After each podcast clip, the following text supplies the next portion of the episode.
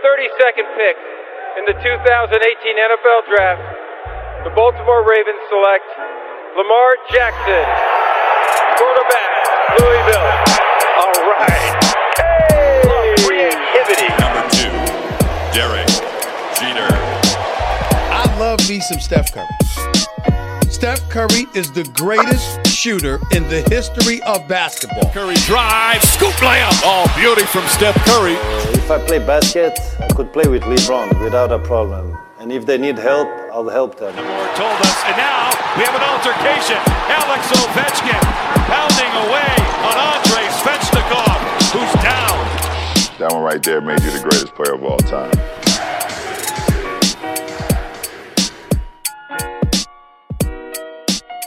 Bonjour, bonsoir à tous, c'est Hype épisode 14 dans des conditions euh, upgradées puisqu'on est, euh, on tous ensemble aujourd'hui, ça fait vraiment plaisir de, pouvoir accueillir cette équipe-là, ça fait quelques semaines qu'on travaille euh, autour d'un projet, on est réunis aujourd'hui, on va pouvoir faire quelque chose de plus qualitatif au niveau du son, on travaillait pour ça et on est content de pouvoir le, mettre en œuvre. Euh, on a un gros gros programme aujourd'hui, donc je vais euh, commencer par vous le présenter. On va faire de la NHL avec Charles qui est présent à ma gauche, du coup ça fait plaisir. Et Romain, euh, on parlera de la course au playoff, hein, c'est ça Charles? Exactement, et la course en playoff, oui, qui fait rage dans la Ligue nationale. Ok Romain, t'es avec nous? Je suis avec vous, je suis prêt euh, et je suis heureux d'être avec Charles et avec vous tous pour ce Yes. nouvel épisode. Fait comment à Los Angeles? Pas beau je crois. Écoute, à Los Angeles, le hockey va mieux, euh, si on veut parler de sport, et la météo va moins bien. Ah, ok, bon ça roule. Euh, pour la MLB et même le baseball aujourd'hui, puisqu'on va mettre la MLB de côté, euh, Romain, euh, pardon, Martin, voilà, Martin The Strikeout est, est avec nous. On parlera de euh, Bruce Bochy, l'équipe de France hein, qui se lance cette Exactement. semaine. hein. Elle va débuter sa, sa qualification pour la World Baseball Classic, la Coupe du Monde, et ça commence vendredi soir, dans la nuit même. Ok, ce sera Beansport, hein, je crois qu'il est, Exactement, avec notre ami Benjamin Bernard sur. euh, exactement, qui est excité déjà à l'idée de, de se lever à 3h du mat pour faire un match de l'équipe de France avec Bochy. C'est très rare, je pense qu'il fera quelque chose de, de bien. NBA, gros, gros, gros sujet. On a beaucoup débattu pour préparer l'émission. On s'est arrêté sur les Rising Stars, Zion, Morent, Trey Young, Doncic. On en parlera avec Angelo et avec euh, Melvin qui nous rejoindra tout à l'heure. Ça va Angelo? Ça va très bien, ça va très bien, merci. Ok, bon, cool. Euh, je vous propose d'y aller. Pas mal de choses à se dire. Euh, on y va avec la NHL, Charles et Romain. Alex Ovechkin pounding away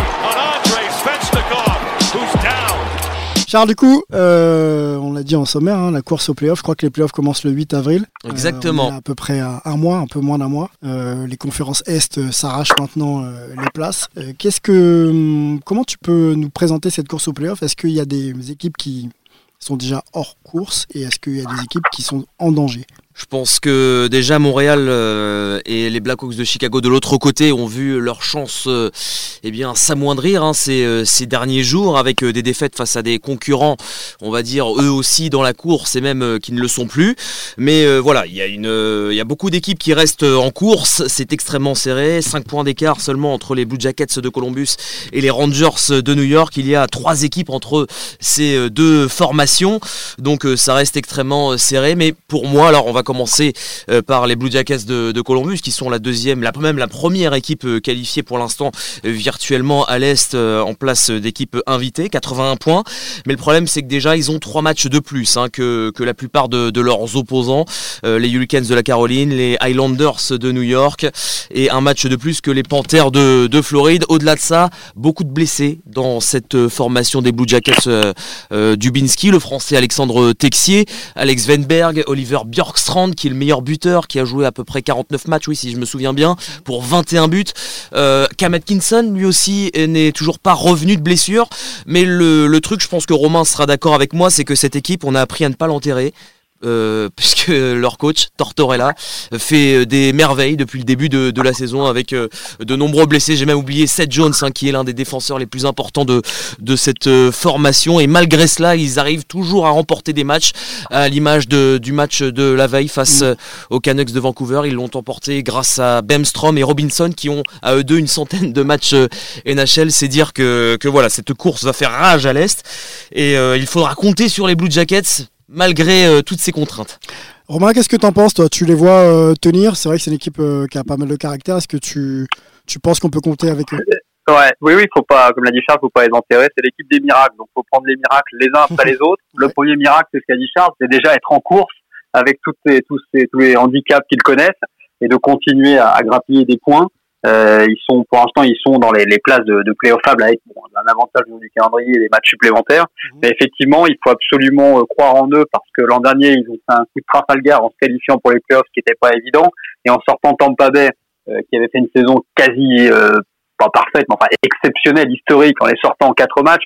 Donc tout le monde se méfie maintenant de Columbus, et même avec euh, des absents, avec un calendrier difficile, ils sont encore en position de se qualifier.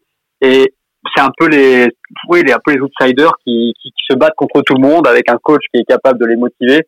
Donc c'est impossible d'enterrer Columbus tant que mathématiquement il y a, y a, rien de fini. Ok, euh, en position de se qualifier, mais qualifier, tu penses, tu les vois se qualifier? Ah, Ils sont sur cette petite dynamique de l'équipe qui, qui, est sur le fil du rasoir et qui peut y croire.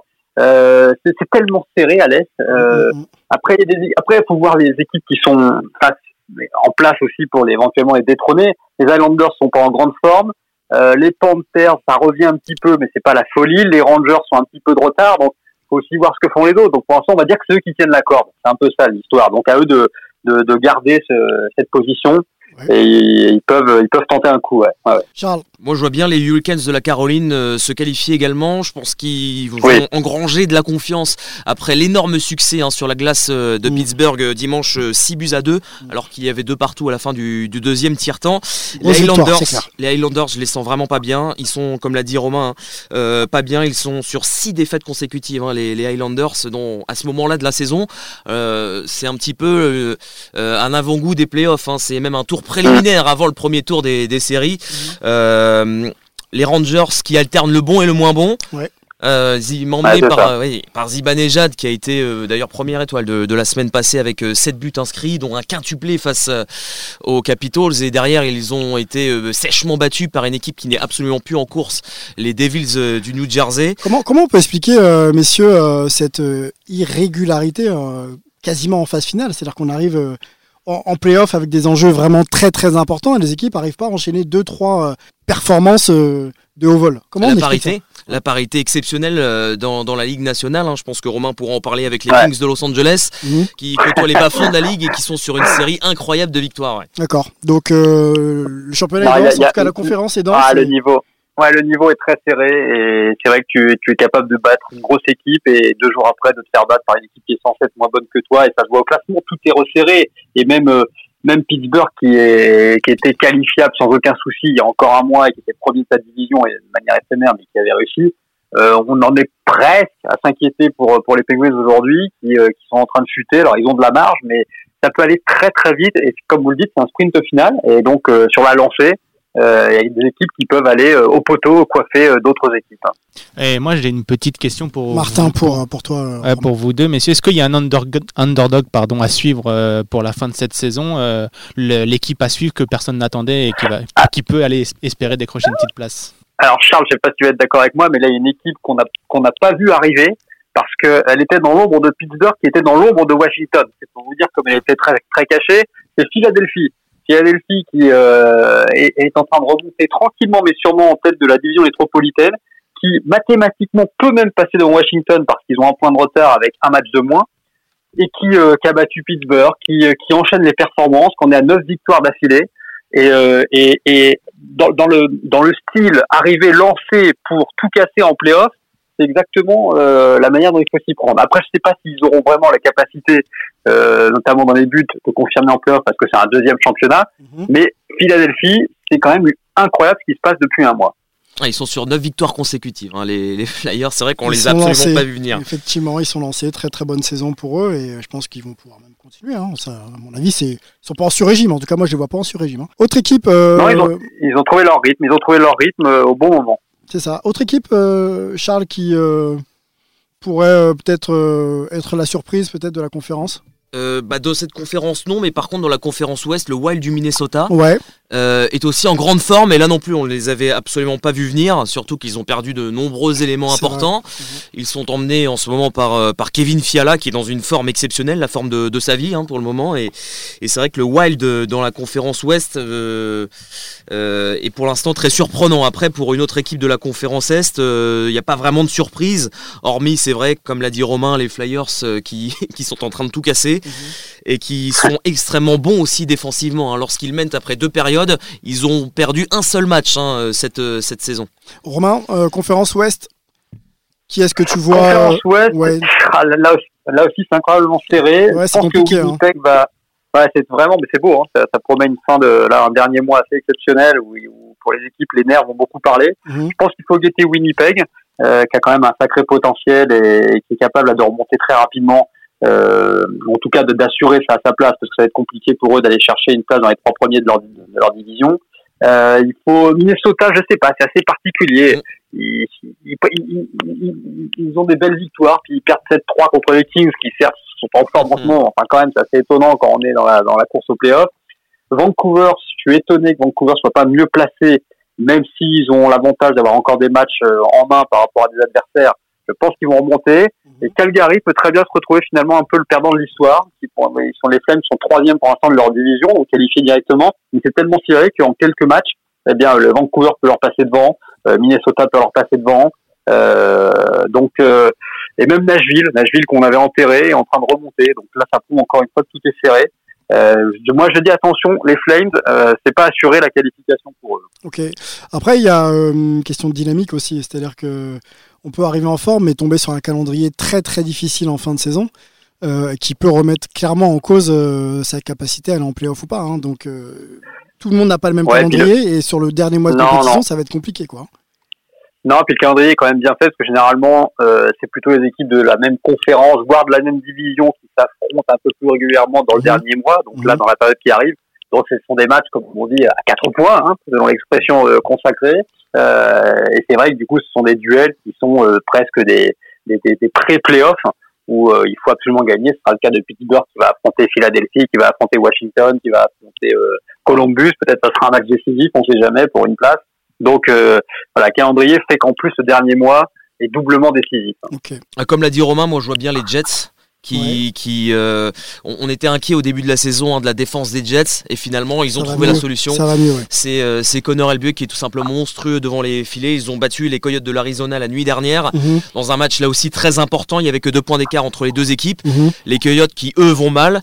Euh, je suis pas certain hein, qu'ils arrivent à se qualifier vu le- la qualité de jeu proposée ces dernières rencontres. Euh, le Minnesota, c'est vrai que ça peut être une illusion. Il reste euh, ces dix dernières rencontres euh, sur sept victoires quand même, mais ça peut être une illusion parce que ça manque quand même de profondeur de, de jeu. Les Prédateurs de Nashville, pour moi, vont se qualifier pour les séries puisqu'ils ont trouvé la solution devant les filets. Mhm. Pécariné est en train Exactement. de perdre sa place au profit de, de Saros. Oh, il l'a perdu, Charles. Tu peux le dire, il l'a perdu. Hein. Oui, puisque Saros reste sur euh, deux blanchissages consécutifs. Et puis à cette ce période de la saison, je pense que quand tu as une confiance et que tu Ah bah là, une oui. défense, tu changes pas. Ah bah non, là, on prend plus de risques. Hein. Euh, Si le gardien est chaud, euh, on, on va avec lui jusqu'au bout. À tout sport confondu. hein. Ouais, Oui, j'imagine, ouais, ouais. Non, mais c'est tout sport confondu. On, on le voit toujours euh, quand quand il y a des joueurs qui sont en confiance, euh, les coachs euh, voient une certaine dynamique et peu importe les statuts à ce moment-là, c'est la victoire qui prime. Ah, donc, euh, Ah, le momentum, quoi. exactement. Et voilà, dernière Ah, chose, et- faire et- attention. et- et- Oui. Non, non, c'était par rapport effectivement au but de Nashville. C'est vrai que imaginer que Pécariné soit mis entre parenthèses, entre guillemets de côté, c'est assez incroyable parce que là, on vous parlait de statut et c'est la même statut à double sens. C'est la même statut qu'ils peuvent lui faire euh, à Pécariné. Et c'est vrai que là, à un moment, bah, il y a, malheureusement, il n'y a, y a pas de sentiment à avoir. Et, euh, et si c'est Saros qui peut les emmener en playoff et, et faire des choses, et bah, euh, le coach doit, doit, doit faire des choix, hein, c'est sûr. C'est sûr. Et attention aussi euh, aux Canucks hein, qui, comme l'a dit Romain, sont pas bien Mm. dernièrement, Mhm. mais qui ce soir vont récupérer un joueur de poids, Brock Bosser, qui revient de blessure. C'est un petit peu la surprise. Personne l'attendait, euh, n'attendait vraiment son retour. Voilà, il revient et ça peut faire beaucoup de bien à ces Canucks qui ont besoin de marquer devant. Si on fait un focus euh, rapide sur les Français avant de conclure le, la NHL, Alexandre Texier ou euh, notre ami dont j'ai oublié le nom. Pierre-Edouard Bellemare. Ex- non, non, non, pas du tout. Antoine Roussel Antoine Roussel. Antoine Roussel, merci beaucoup. Lequel des Et deux on n'a que trois, donc on, on va vite, on fait vite Ouais, le tour. hein. c'est sûr.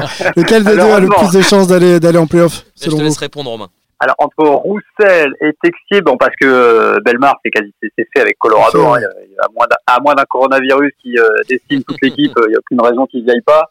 Euh, entre Texier qui malheureusement est blessé pour l'instant et et, et, ah, et Roussel c'est pas évident. Euh, ah, Ah, c'est une vraie ah, je question. pense question, que ah non c'est compliqué. Hein. Mm. Ah, les, les deux peuvent le faire. Clairement j'ai un peu l'impression, même si Columbus est pour l'instant euh, en position de se qualifier, ce qui n'est pas le cas de Vancouver et encore mathématiquement ils ont l'avantage des matchs. Euh, ah, si tu me disais qu'il y en a un seul des deux qui va se qualifier, ah, peut-être finalement Vancouver avec Roussel. Ouais, je Je suis d'accord avec toi. Euh, ouais, voilà. Parce que les trois matchs en plus hein, de, de Columbus, euh, ça peut, ils peuvent le payer très cher, surtout Ouais. qu'ils ont que, que trois points d'avance. Deux poins d'avance, pardon.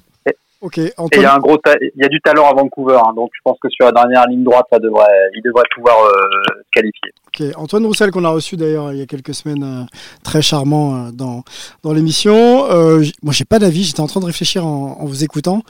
Moi j'irais plutôt C'est sur... dur, hein. Ouais, j'irais plutôt sur Texier, je, je sais pas pourquoi. euh, Faudrait qu'il revienne de blessure hein, déjà. Il s'est fracturé le lombaire il y a quelques mois et il est out euh, indéfinitivement. Indéfiniment, voilà. indéfiniment, voilà, merci. Et donc euh, voilà, toujours pas de nouvelles hein, pour, euh, pour Alexandre euh, Pas de Texier, date. dont on attend le retour, pas de date de prévu. C'est peut-être une fin de saison pour lui finalement. Dommage parce qu'il était quand même avant de se blesser plutôt, plutôt performant. hein.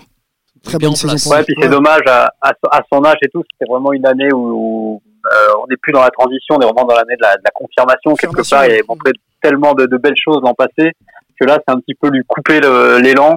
Et euh, c'est vraiment dommage à, à ce stade de, de, de, sa carrière et à son âge de subir une telle blessure. Donc, faut espérer que tellement il revienne assez rapidement, assez frais, qu'il profite de la fin de saison et des playoffs parce que c'est une super expérience pour ensuite enchaîner l'année prochaine avec euh, avoir une vraie belle saison et, et voilà confirmer tout le tout le bien euh, qu'on pense de lui. Revenir rapidement, mais revenir surtout euh, en pleine forme, quoi. C'est le plus important pour Oui, qu'il oui. puisse euh, performer sur les saisons à venir. Et je pense qu'on va pas prendre de risque hein, du côté de, de Columbus Non. avec un jeune joueur comme ça.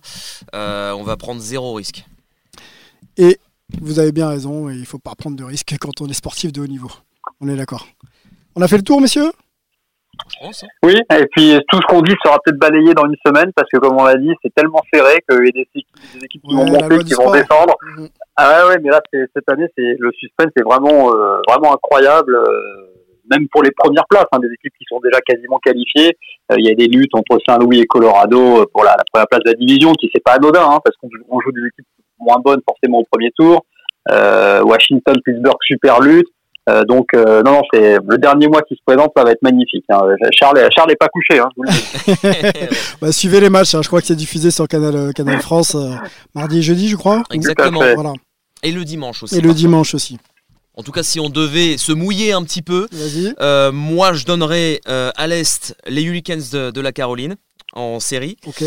Et si je devais vraiment mouiller, en plus de ça, je mettrais les Rangers de New York que je vois bien revenir. Ouh Alors là, ça, ça c'est un C'est gros plus que pari. se c'est là. C'est- C'est jeté pari. dans la scène. Ah. là. Et ouais, c'est ça. Ou dans Et le dans Hudson. ce cas, si c'est si c'est si c'est le cas, c'est merci Mika Zibanejad. Hein, parce que je pense que les Ouais. Rangers peuvent y arriver qu'avec lui. hein. Bon, et et bah, côté, les Jets de Winnipeg et les Predators de Nashville. d'accord, c'est dit. C'est noté. Euh, À si suivre. Il y a quand même de sacrés noms hein, dans les équipes de NHL. C'est beau, hein, c'est beau. Hein. voyager, Messieurs, je vous propose de, de conclure le sujet euh, maintenant. Merci, euh, merci Romain pour euh, ta présence. Euh, de rien, hein. C'est toujours très sympa de t'avoir avec nous. Merci Charles. Tu restes avec nous Charles? Je suis là. Ok, parfait. Romain, on te libère. On sait que la journée Ouais, commence pour toi. Exactement. Bonne émission à tous et à très bientôt. À bientôt. Salut. Ciao, ciao. Merci, ciao, ciao. Salut Romain. Ciao, ciao tout le monde.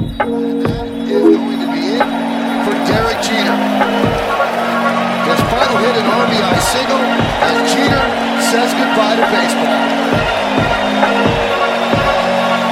Baseball maintenant.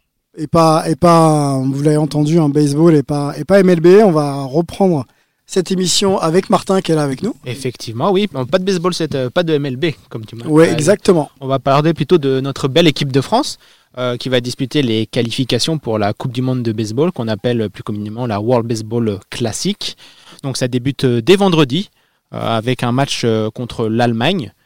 Donc l'Allemagne, c'est une vieille connaissance puisqu'on les a déjà disputés à l'Euro et ils nous avaient mis une petite fessée 14 à 4. Ouais, on rappelle que c'est diffusé hein, sur, euh, chez nos amis de, de Beansport hein, dans la nuit de Vendredi à samedi. exactement à 3h30 et commenté par Benjamin Bernard. Exactement. Et donc euh, la France est dans la poule 1, donc comme je disais, avec l'Allemagne, le Nicaragua, l'Afrique du Sud, le Pakistan et le Brésil. Euh, cette compétition se joue dans un format qu'on appelle la double élimination, c'est-à-dire que lorsqu'on perd un match, on n'est pas éliminé, on, on peut continuer, ce qu'on appelle le loser bracket. Et si on parvient à remonter le loser bracket, on peut toujours aller chercher une qualification pour euh, ces World Baseball Classic. Il y aura deux qualifiés dans cette, euh, cette poule qui rejoindront 16 équipes déjà assurées de participer à la grande compétition, dont l'Italie et les Pays-Bas qui seront des représentants de l'Europe. Ok, euh, avant de rentrer un petit peu dans, dans, le vif et de se poser la question de savoir quelles vont être les chances des Bleus pour cette qualification, euh, je vous propose d'écouter euh, un son d'Owen euh, Ozanic, Ozanic, euh, ouais, c'est le, ça. hein. le lanceur star de l'équipe de France. Il a un peu porté à lui tout seul euh, pendant de nombreuses années euh, le pitching français. Yes. Et c'est notre meilleur représentant. Et je vous propose de l'écouter. Il va parler de l'équipe de France. Alors les deux premiers, euh, les, deux, les premiers jours avec Bocci sont, sont bien passés. Il nous, il nous apporte euh, des conseils assez simples, euh, de rester confiant, de faire ce qu'on est capable de faire, de ne pas essayer de trop faire, et puis euh, de bien se, se reposer entre la fin des entraînements et le, le, le lendemain. Et il garde les choses simples. Euh, c'est pas des, des secrets pour gagner euh, dans le baseball. Il nous donne beaucoup de confiance, sa présence nous donne beaucoup de confiance.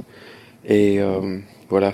Et donc, euh, comme vous l'avez entendu, Owen Ozanic parle des premiers pas de Bruce Bocci, qui est le nouvel euh, entraîneur de l'équipe de France. On en avait d'ailleurs parlé dans Hype, là, dans une émission précédente. Bruce Bocci, c'est quand même un entraîneur légendaire de la MLB. Il a gagné trois World Series avec les San Francisco Giants. Et maintenant, il a accepté euh, de venir entraîner l'équipe de France. D'ailleurs, des négociations assez rocambolesques que vous pouvez retrouver dans un très bon papier de West France. Et euh, Bruce Bocci a accepté de- d'entraîner l'équipe de France pour seulement 1000 euros pour euh, l'ensemble de la compétition des World Baseball Classic. Donc c'est vraiment euh, incroyable pour une fédération comme la nôtre puisse accueillir un entraîneur qui sera First Ballot Hall of Fame. Et donc euh, les premiers les premiers pas de l'équipe de France avec leur nouvel entraîneur se sont bien passés. On a eu quelques joueurs euh, au téléphone et, et tous nous disent qu'il y a une super ambiance et que l'équipe de France euh, a bien changé. Justement, justement euh, au niveau de l'état d'esprit, quand on accueille quand même un, un coach de renom comme ça, on se demande un petit peu comment il va pouvoir avoir une, une influence positive sur l'état d'esprit de l'équipe. Et c'est vrai qu'on a pris un son de, de Owen qui nous en parle, donc on vous propose de l'écouter au niveau de l'état d'esprit de l'équipe. L'état d'esprit d'équipe est très positif.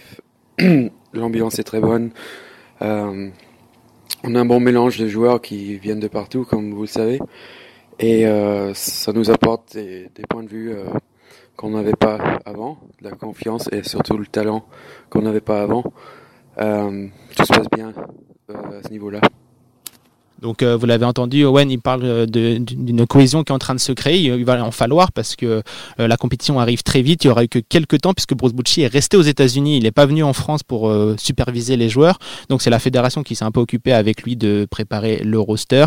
Ils ont joué deux matchs amicaux d'ailleurs contre les San Francisco Giants et Owen d'ailleurs va nous en parler.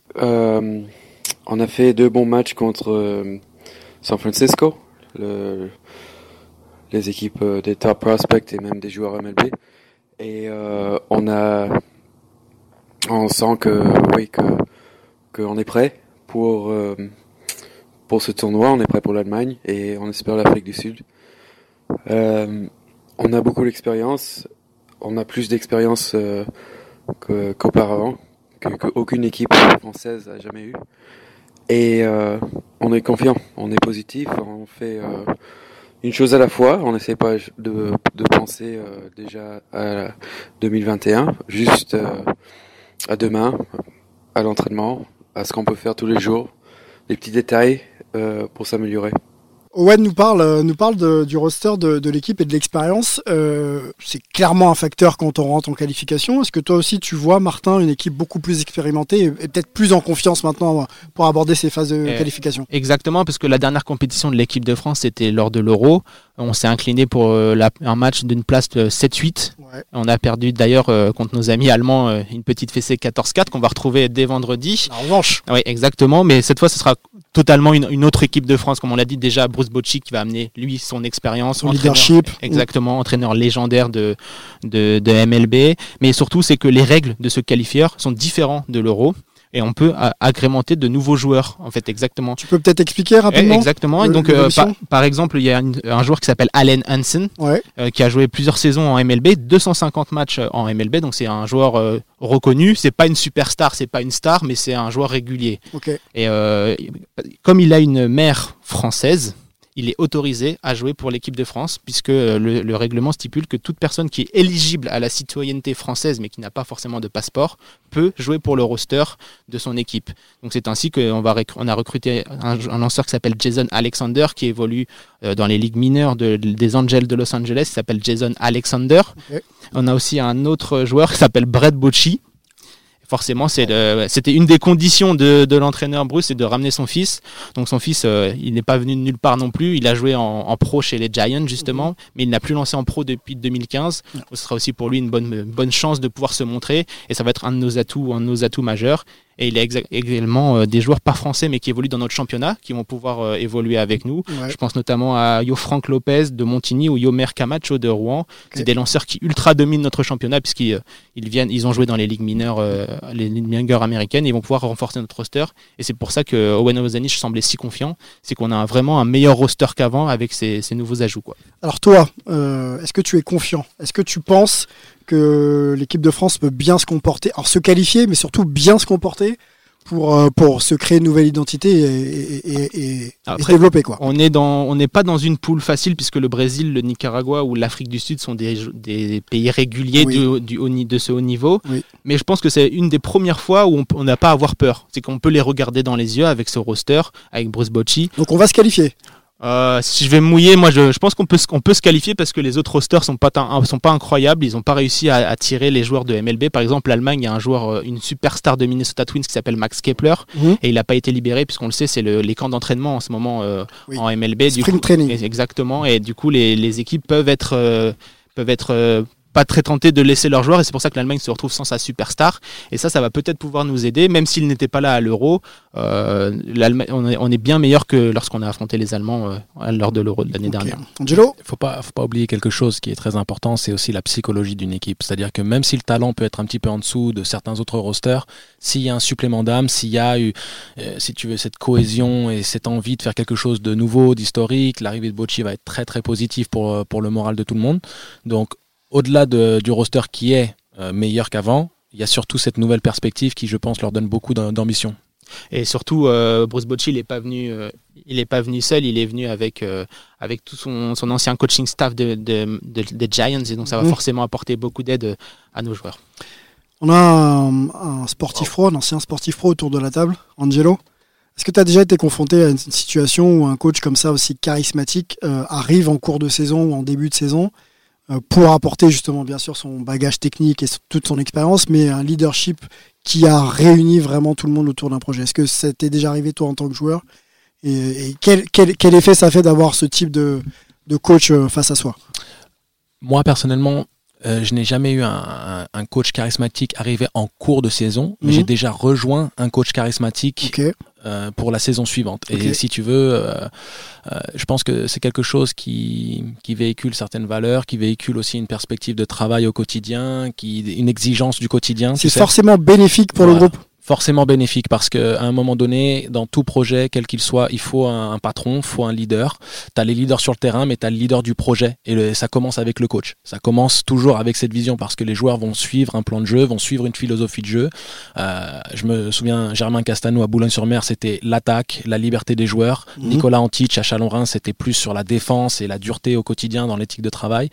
Euh, et les deux équipes ont été euh, dans le haut du panier. On est allé en finale avec Chalon-Reims, on a gagné le championnat avec, avec Boulogne. Donc deux identités différentes, mais deux projets qui étaient menés euh, avec beaucoup d'ambition. Juste sur le, le coaching, euh, voilà, tu as cité des coachs euh, européens, Ouais. en tout cas évoluant en Europe. Aux États-Unis, tu as été à Oregon State University. Tout à fait. Euh, L'approche du coach et la, la, la manière dont le coach rassemble les joueurs autour d'un projet, qu'est-ce que tu peux nous en dire euh, Et c'est encore plus percutant quand tu penses à la culture américaine parce que contrairement par exemple à la NBA où c'est une ligue de joueurs, la NCAA c'est réellement une ligue de coach. C'est-à-dire que quand tu rejoins une université, tu rejoins l'identité de cette université et l'identité du coach. Si tu vas avec Tom Izzo à Michigan State, ça va être de la dureté de la défense. Quand tu es à Duke, c'est Mike Krzyzewski. Quand tu vas dans d'autres programmes, tu vas pour le coach qui va vraiment imprégner euh, ce- cette université de son, de, de son identité.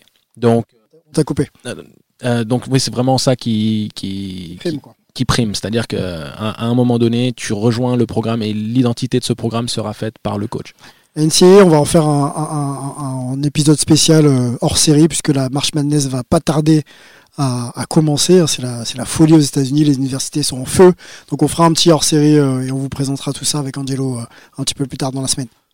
Donc euh, oui, c'est vrai que pour rejoindre ce que dit Angelo, là, l'équipe de France va pouvoir vraiment s'identifier à un coach, Bru- Bruce Bocci, tout le monde le connaît. Euh, on a parlé aux joueurs, il apporte tout de suite dès sur le terrain, dès l'entraînement, même en dehors, euh, il apporte toujours, euh, quelque chose. Donc ça va vraiment quelque chose de nouveau pour cette équipe de France. Et comme je en parlais tout à l'heure, juste les renforts qu'on a réussi à ramener, que la fédération a réussi à signer, ça va vraiment donner un boost à cette équipe de France. Pour le rappel, l'équipe de France n'avait gagné qu'un seul match de qualification dans toute son histoire. C'était l'année dernière contre euh, l'Espagne, sinon on ne restait que, que sur des défaites. Là, on peut penser qu'elle peut au moins aller chercher deux victoires ça serait déjà un bon signe. Et si elle gagne ses deux premiers matchs, elle sera qualifiée. Par contre, si elle perd son premier match contre, contre l'Allemagne, euh, elle va devoir passer par le loser bracket. Et là, on ne sait jamais dans quoi on va, on va se tomber sur des matchs coup près. Donc, si elle gagne contre l'Allemagne, ce sera l'Afrique du Sud pour une place en, World Baseball euh, classique. Sinon, ce sera le loser bracket. Et ça sera tout sur euh, les matchs de l'équipe de France sur Bein avec Benjamin Bernard. Donc, si vous avez euh, du temps la nuit, n'hésitez pas. Ça va être euh, un super beau moment. J'ai une dernière question avant de conclure ce sujet. Est-ce que l'arrivée de Bruce Bochy euh, augmente les exigences qu'on doit avoir pour cette équipe de France? Est-ce que ça lui met pas un peu plus de pression euh, à deux jours de commencer ce- ces qualifications? Bah, la France était un peu en train de stagner et même de régresser au niveau euh, international et, euh, et européen. Et euh, l'arrivée de Bruce Bocci, ça a redonné un boost déjà dans les médias, on en parle beaucoup plus. On Ouais. parle de Bruce Bocci, donc ça donne un peu de lumière à cette, euh, à cette Est-ce fédération. qu'on peut exiger de l'équipe de France Bah, qu'elle ait on- des résultats? Oh, Là, on va devoir exiger des résultats parce que Bruce Bocci, des, des gros renforts euh, pour cette compétition. Après, on reste une petite fédération, on est le petit poussé de cette compétition. On est Mhm. l'avant-dernier site juste devant le Pakistan, donc je vous laisse imaginer euh, On où- est- on est où- pas très comment, on est, on est représenté au niveau international. Donc ça serait, faut le répéter, ce serait un exploit de pouvoir se qualifier puisqu'on a gagné qu'un seul match dans notre histoire dans ces qualifications.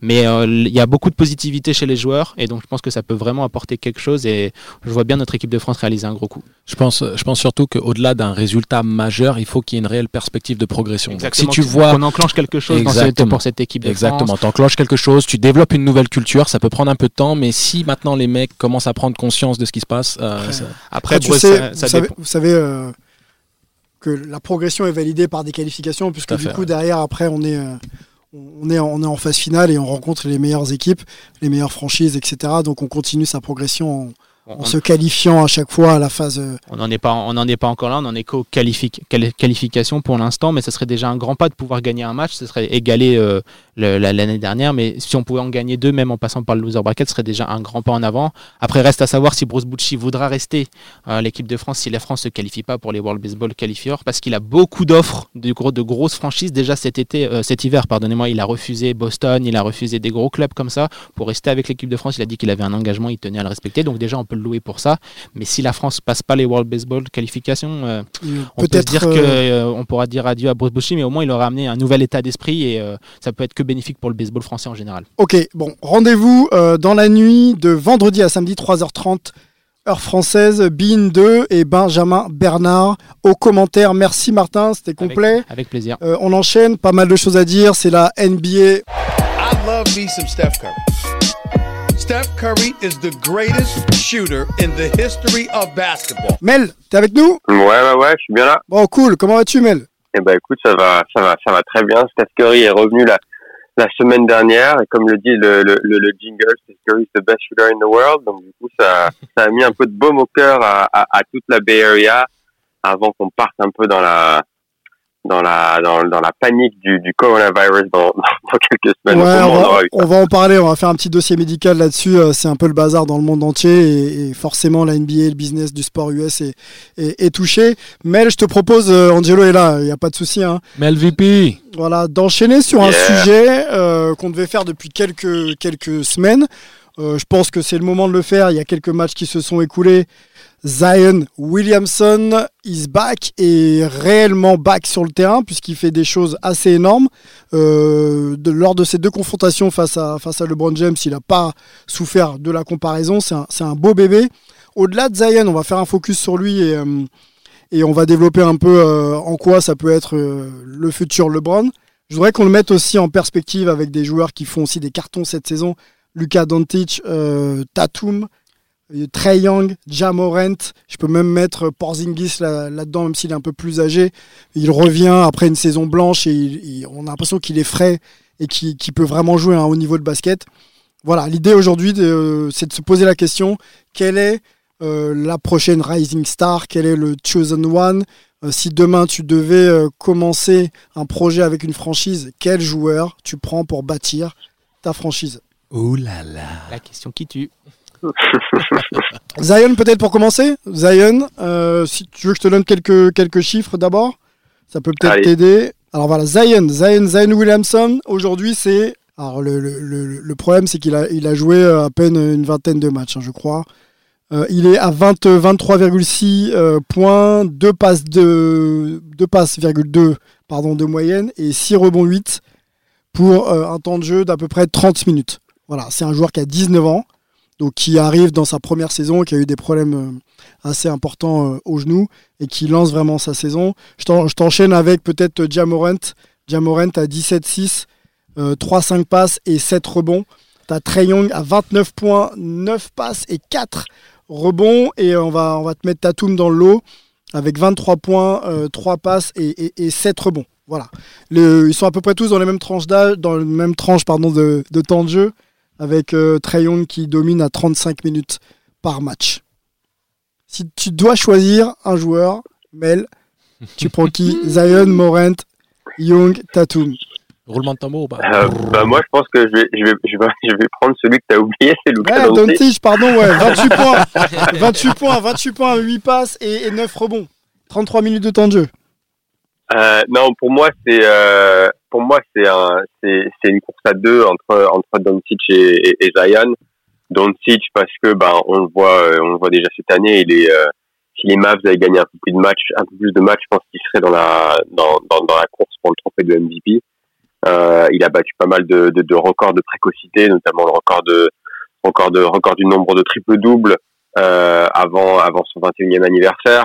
C'est vraiment un un joueur qui sera la, la, le visage de la NBA dans les, dans les années qui arrivent, aux côtés de, de, Zion, parce que ben Zion, euh, on nous l'a, euh, on nous l'a présenté un peu comme le, comme euh, celui qui allait prendre le, le, flambeau de LeBron, et c'est c'est un rôle qui est difficile, qui, est, difficile à endosser, mais pour l'instant, pour l'instant, il arrive à, à, à bah, à être dans cette dans cette hype avec des, des stats comme tu l'as dit euh, exceptionnels mais plus que ça il a des il a des qualités pour un joueur de 19 ans qui sont assez euh, qui sont assez exceptionnelles. Euh, donc évidemment il y a les qualités euh, les qualités athlétiques. Mais il a aussi une, vision du jeu qui moi personnellement m'a sur- surpris. Parce que moi je l'avais je l'avais vu un peu jouer à, à, Duke mais mais pas trop. Et au final j'ai été assez surpris par euh, par sa qualité de passe. Il a tout le temps la tête en l'air. Il n'hésite pas à faire des passes ce qui est, ce qui est déjà ce qui est déjà aussi bien Mhm. euh, Deux passes, deux de moyenne hein, pour l'instant. hein, C'est pas non plus. Ouais, euh, ouais, ouais, mais, mais, mais c'est pas, c'est pas forcément pas, quand je dis pas, c'est pas forcément juste passe décisive. Mhm. C'est-à-dire que c'est pas le mec qui va arrêter le jeu, qui va essayer de dribbler, dribbler, dribbler. Il fait la passe, il joue dans le flow de, dans, dans, dans le flow quoi. de l'attaque de, d'Al- d'Al- d'Alvin Gentry, ouais. Pas, pas la James Harden. Euh, donc ça, c'est vachement, ça, je trouve ça vachement encourageant, surtout à son âge. Euh, et puis après, il est dans d'un point de vue offensif, il est, il est juste inarrêtable quand il est quand il est lancé. Euh, sur pick and roll, quand il roule vers le vers vers le cercle, c'est pareil. Quand tu, tu passes la balle euh, poste bas, bah, vu son vu son gabarit, euh, parce que je sais pas si on s'en rend, rend bien compte à la télé. J'ai eu la chance de le de le côtoyer lors du lors du All Star Game et il est passé à côté de moi et c'est mais euh, c'est une armoire, deux armoires même. C'est c'est ouais, c'est deux ou trois armoires, c'est un tank, c'est ce que vous voulez, mais c'est assez c'est assez impressionnant quoi. Euh, donc grâce à tout ça et grâce au système dans lequel il joue à à, à la Nouvelle-Orléans avec euh, ben, en essayant de mettre des shooters autour de lui et du coup de lui ouvrir l'accès au cercle. Mhm. Euh, c'est vrai qu'il est difficile à il est difficile à défendre et vu qu'il tire pratiquement que euh, dans la raquette ou près du cercle, bah, il a des il a des il a des super stats. Donc bon, il a une grosse grosse progression, notamment au niveau de son shoot et je pense aussi en défense où il va pouvoir faire des actions spectaculaires au niveau du contre. Ouais. Mais par contre, il est un peu, euh, on l'a vu dans plusieurs matchs où les, les équipes le, le, le cible sur pick and roll parce qu'il n'est pas encore, euh, il a, il a pas encore les bonnes habitudes. Mais bon, encore une fois, il a 19 ans, ça va venir. Et puis 19 après, ans et, et- et 19 matchs joués, donc je pense qu'effectivement il a Ouais, une ouais, marge ouais. de progression. Angelo, euh, on en a vu des joueurs euh, dominés physiquement comme ça. Alors, on va pas faire de comparaison parce qu'on n'est pas dans les mêmes époques, mais je pense à un Larry Johnson, je pense à Mhm. Blake Griffin, euh, qui sont sur les mêmes postes de jeu et qui, sont, qui, qui ont des, des- des qualités athlétiques hors du commun. Ouais. Et on les a vus, en tout cas pour Blake Griffin, c'est pas encore terminé, mais on les a vus être freinés par des pépins physiques et euh, du coup ne plus être les mêmes sur le terrain. Ouais. Est-ce que Zion est pas à la merci de ce type de soucis? Plus que jamais. C'est-à-dire qu'il ne faut pas oublier que Blake Griffin euh, et encore plus Larry Johnson, parce que je les compare beaucoup plus dans le style de jeu, dans, dans la hype qu'il y avait eu autour de leur sortie euh, de l'université. hein. Il faut, Mhm. faut, que- faut les regarder un petit peu dans les livres d'histoire pour ceux qui sont de la nouvelle génération. ouais. Mais UNLV, euh, Jerry Tarkanian, Larry Johnson, c'était un sacré phénomène. La hype autour de, de, de- de sa carrière universitaire et de son arrivée en NBA ressemble grandement à celle de, de Zion et le style de jeu également, c'est-à-dire tout en agressivité, un, un poste 4 euh, extrêmement physique, dur, les dunks, euh, arracher le cercle. Un agresseur, si tu Un dit. agresseur, exactement. Et donc, euh, Larry Johnson n'était pas dans les problèmes physiques à son arrivée en NBA. Il a été Rookie of the Year, il a été All-Star dès la deuxième année et il a eu quelques belles années euh, après avec son association avec Alonzo Mourning. Mhm. Donc euh, les Hornets, c'était vraiment une équipe très prometteuse à ce moment-là.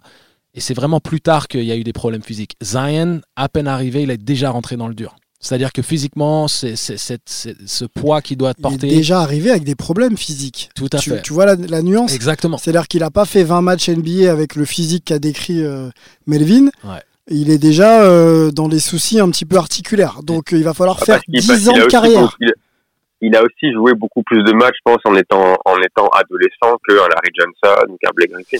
Pas sûr. Et puis pas, Ça, ça rentre en compte aussi. Et puis pas dans les mêmes conditions. N'oublie pas que les, les conditions de récupération, la technologie maintenant pour que les athlètes puissent, euh, puissent être, euh, on va dire, plus à même d'enchaîner. Et euh, ils n'ont jamais pris de risque avec, avec Zion, même à Duke, que si tu te souviens, et ils n'avaient pas besoin de le faire parce que Duke surdominait la, la majorité de leurs matchs. Et même s'il a peut-être fait le circuit AAU, faut pas oublier à l'époque de- des Larry Johnson, c'était les AAU Tournaments et tu vas jouer sur le bitume le reste de l'été. Donc c'est Tout l'été. tout l'été. Donc c'est pour moi, je je prends- je peux peux pas prendre ça comme une excuse qui validerait le pourquoi du comment Zion serait plus à même de se blesser que l'aurait été Larry Johnson, si tu, tu vois ce que je veux dire. Après, je trouve que sur euh, ses premiers pas en NBA, je trouve qu'il fait vraiment attention euh, par rapport à ses réceptions. On voit qu'il fait Mhm. attention à ses appuis, etc. On peut voir aussi qu'il a peut-être, euh, par rapport à- aux expériences des joueurs précédents, peut-être que lui-même, il a réfléchi et s'est dit, bah, je vais peut-être pas y aller en kamikaze, comme on peut voir le Jamarant en ce moment qui tente des tomards euh, incroyables et qui fait des réceptions. On a peur pour lui. En général, moi, j'ai l'impression que Zion, il essaye de jouer simple, tranquille. On voit qu'il domine et on sait, on voit aussi qu'il peut faire attention à ses genoux, à ses chevilles et ça peut être un grand facteur C'est vrai pour sa qu'un euh, a un jeu à, à risque, il est euh, déjà beaucoup plus frêle, À plus la petit. à la D-Rose, tu à sais, la euh, D-Rose, donc ouais. il y va, et il faut qu'il monte sur les mecs de 2-10, donc euh, tu Mm. vas pas en ir en marchant, quoi, si tu veux y arriver. Donc c'est vrai qu'un un Morent aussi s'expose beaucoup à, à- à- à la blessure. Mais je pense que c'est un peu comme, comme Westbrook. Tu sais, c'est plus, ça fait, il faut plus penser à leur personnalité parce que il a la qualité technique pour jouer en finesse. Il pourrait finir avec de- des, des finger rolls, des, des floaters ou, ou des petits pull-up mid-range. Il a toute cette panoplie offensive, main gauche, main droite, qualité de hang time. Il pourrait se contenter, si tu veux, d'être plus sur du mid-range et, et moins euh, dans, dans l'agression physique où il se met, il se met mal, tout Mm, simplement. mm, Il- mm, il va au-devant de, de, de sacrées retombées. Euh, mais le, le problème avec Zion, et je pense que, vous l'avez bien mis en avant, à un moment donné, il arrive, il est déjà blessé avant même d'avoir joué un match. Et, pour moi, ça ne va pas aller s'améliorant parce qu'il a pris encore plus de muscles qu'à l'époque de Duke. Ça va pas s'améliorer dans l'idée de, s'alléger, d'alléger la charpente. Alors peut-être qu'il va, je pense, développer, euh, euh, on va dire, euh, comment dire, tout un training adapté à son, à son gabarit, mais c'est pas prometteur pour la, pour la longévité de sa carrière. Et ce qui m'a vraiment impressionné, moi, avec euh, Zion Williamson, déjà, c'est euh, la hauteur à laquelle il saute avec le poids Ouais. qu'il a. C'est assez impressionnant. Même on l'a vu parfois en NBA avoir des réceptions Ouais. très hautes où il va vraiment plus haut que le cercle. Et avec le poids qu'il a pour ses articulations, je pense que sur le long terme, ça risque d'être très compliqué. Souvenez-vous, Barclay, Barclay aussi, il avait un, un- un postérieur. euh, Et il assez- bougeait, encore. Et, et- il courait, il bougeait. Si, Tu prends pas 15 rebonds par, de moyenne par match euh, sans, sans, sans t'investir. et il est plus petit que Zion. Et, et- mais je pense que Barclay a dû se réinventer. Larry Johnson, à l'époque de New York, s'est réinventé. Il a, il a développé un shoot à trois points euh, fiable. Euh, Il, il était très fort de, de haut panier euh, sur le post-up, inarrêtable de par sa puissance physique. Euh, Melvin a, a parlé quand même de la capacité de Zion à être patient, de pas forcer, de jouer dans le collectif, de, de renverser le ballon. Et je pense que c'est aussi l'école Makchichevsky à Mm, Duke. mm, mm. Mais le fait qu'il soit coachable euh, rassure un peu dans le fait qu'il soit apte à jouer à haut niveau, même si ses qualités physiques déclinent au, fur et à mesure. Je pense qu'il sera toujours un joueur d'impact. Euh, à savoir si ce sera la superstar qui va révolutionner la NBA ou reprendre le flambeau d'un LeBron, c'est difficile à dire de par sa, fragilité potentielle physique. Mais au niveau de l'impact euh, comme joueur majeur, je, crois en Zion euh, pour être probablement un All-Star ou quoi qu'il arrive, un joueur qui tournera autour des 20 points, 10 rebonds sur, sur une dizaine d'années. Franchise player. Ouais, Quelqu'un et- sur qui la franchise va s'appuyer pour développer le marketing, bien sûr le, le sportif, mais le marketing et tout le développement de la franchise. on Et puis c'est encourageant quand tu vois le duo qui forme avec, euh, avec Lonzo et, euh, et avec un mec comme Brandon Ingram. avec Brandon Ingram exactement. Euh, le- les, les Pelicans sont vraiment très prometteurs et Griffin a fait un super boulot à ce niveau-là. Donc voilà, Euh, Zion, il faut lui donner le temps. Je pense qu'il va être, il est intelligent. Ça se voit comme comme l'a l'a mentionné Martin qu'il se gère, il fait attention. Euh, on se souvient que Steph Curry a eu des gros problèmes physiques pendant longtemps. Il a trouvé la solution. Et après, boum, c'est parti. Voilà, donc s'il arrive lui à trouver la, la formule qui lui permette de pouvoir rester intense et dans, dans, dans, on va dire dans cette puissance physique sans pour autant mettre à mal ses articulations, euh, pourquoi pas? Pourquoi Voilà, pas? pourquoi pas? Ok. sur, sur ce, sur ce point-là, il y a aussi un, un- quelque chose de pas négligeable, c'est que David Griffin est allé chercher le, le, le mec qui dirigeait le staff médical de, des Phoenix Suns à l'époque de Steve Nash et qui a permis à Steve Nash de, ben de, rallonger, de rallonger sa carrière alors Et qu'il avait des problèmes Shaq, de, Shaq, avec Shaq, Shaq, les souviens-toi Mel. Et Shaq, ouais, ouais, ouais, ouais. Parce que Shaq à Donc, je l'époque, pense que- ouais, ouais, ouais. Excuse-moi, j'ai- Ouais, j'allais juste dire Shaq à l'époque, et, euh, quand il était vraiment en fin de carrière, il a quand même eu une très belle saison et il a évité beaucoup de pépins physiques à Phoenix. Il était le, le plus affûté euh, de, ces dernières aussi, années. hein, hein. N'oublions pas Grand Bien sûr, bien sûr. Ouais, ouais, il y en a eu Mais- plusieurs, il y en a eu plusieurs. Mais je pense que s'il sera obligé de perdre un peu de poids, et même on le voit avec euh, avec avec LeBron qui a qui a aussi un gabarit qui à un moment donné était il était pas il était vraiment vraiment costaud et euh, et il a dû perdre euh, 10 15 kilos pour pouvoir s'alléger parce que bah quand tu Ouais. joues euh, surtout qu'en arrivant en NBA à 19 ans, euh, on peut espérer qu'il fasse 15 20 saisons et à un moment donné avec les avec les le, le, le kilométrage qui va monter au compteur, il, il faudra absolument être plus léger parce que sinon ce sera pas ce sera pas possible. Mel, un, un mot sur euh, Jason Tatum, là, qui a l'air de, de, de passer de l'adolescence à, au statut d'adulte. En tout cas, cette saison, c'est l'impression que- qu'il me donne. Il prend toutes les responsabilités et, et- et la franchise sur ses épaules à chaque fois qu'on lui confie. Donc, c'est c'est signe quand même de, de- de maturité, je trouve, hein, pour un joueur qui a 22 ans depuis 7 jours seulement. Et un mot aussi sur Trey Young. On le compare à Steph Curry, euh, voilà, un joueur fantasque qui aime shooter euh, euh, à 3 points, voire même plus loin. Enfin, de toute façon, ça vaut que 3 points. Un mot sur ces deux joueurs là. Est-ce que tu les vois aussi euh, s'installer durablement dans la hiérarchie des meilleurs, euh, des meilleurs joueurs NBA pendant, pendant les 10 prochaines saisons? Ouais, Ta- Ta- Tatum, euh, c'est vrai qu'on oublie qu'il est si jeune en fait. 22 ans. Euh, moi, j'avais- 22 j'avais ans et 7 l'impression jours. Qu'il est, dans NBA depuis, depuis mal de temps, alors que c'est que sa troisième saison au final. Euh, moi, ce qui m'a, ce qui m'a frappé cette année, c'est que par rapport aux années précédentes où il était un peu croqueur, un peu euh, pas assez incisif ou décisif dans ses mouvements, cette année c'est tout l'inverse. C'est-à-dire que c'est un dribble, deux dribbles, il attaque le cercle, un dribble, deux dribbles, il arrive à faire un step back. Donc il est beaucoup plus efficace euh, dans, dans ses mouvements. Et défensivement aussi, il a pris, il est en train de, il est en train de prendre une autre dimension. Donc pour moi, c'est clair qu'on parle souvent de, de, de Tatum et de Jalen Brown à, à, à Boston. Pour moi, je pense que s'il y a un mec qui devait devenir le, le, le franchise player, ce sera plus Tatum que Brown, même si Brown est un joueur que j'adore aussi. Euh, mais Tatum a vraiment le, le, le, potentiel pour devenir euh, pour devenir ce franchise player. Euh, et puis après, bah, je sais pas, peut-être qu'on peut parler de Triangle après. Tu veux rajouter quelque Non, chose vas-y, euh, non, il y avait Martin qui voulait, euh, qui voulait peut-être. euh, J'avais juste une petite question pour euh, nos spécialistes NBA. Est-ce que c'est euh, qu'il a pris le, ce- le leadership après le départ de Kyrie? Est-ce que Kyrie lui mettait une chape de plomb qui pouvait l'empêcher? Kyrie n'a jamais pris le leadership à Boston. Non, mais je- vous voyez ce que je veux dire par Non, rapport au vois ce que il, il ouais. a dit je vais prendre la franchise sur mes épaules. euh, depuis que Kyrie est Ça l'a parti, ça lui a libéré de Ça la l'a place. libéré. Je pense que Sylvain a entièrement raison. Kyrie n'a jamais pris le leadership, même si publiquement euh, il mettait toujours en avant le fait que voilà, il l'a réclamé. Et même, je pense qu'au sein de l'organisation, ils auraient voulu que Kyrie soit le leader. Mais, euh, mais on, on voit très bien que c'est, il est assez cancéreux dans, dans, dans son comportement au quotidien et dans ses déclarations. Et bref, ça c'est un autre sujet. On pourrait faire un, un épisode entier de hype dessus. Mais, euh, mais euh, oui, je pense que ça l'a libéré surtout parce que il a cette Kobe mentality, cette Mamba mentality, et ça se voit aussi dans son jeu. Il, il est en train de calquer Kobe à beaucoup de niveaux sur le jeu posté, avec le fadeaway, sur euh, l'utilisation du mid-range et, euh, et sur son agression au niveau du cercle. Donc euh, c'est très prometteur tout ça. Je pense que de, dire qu'il est le, futur franchise player, c'est légitime.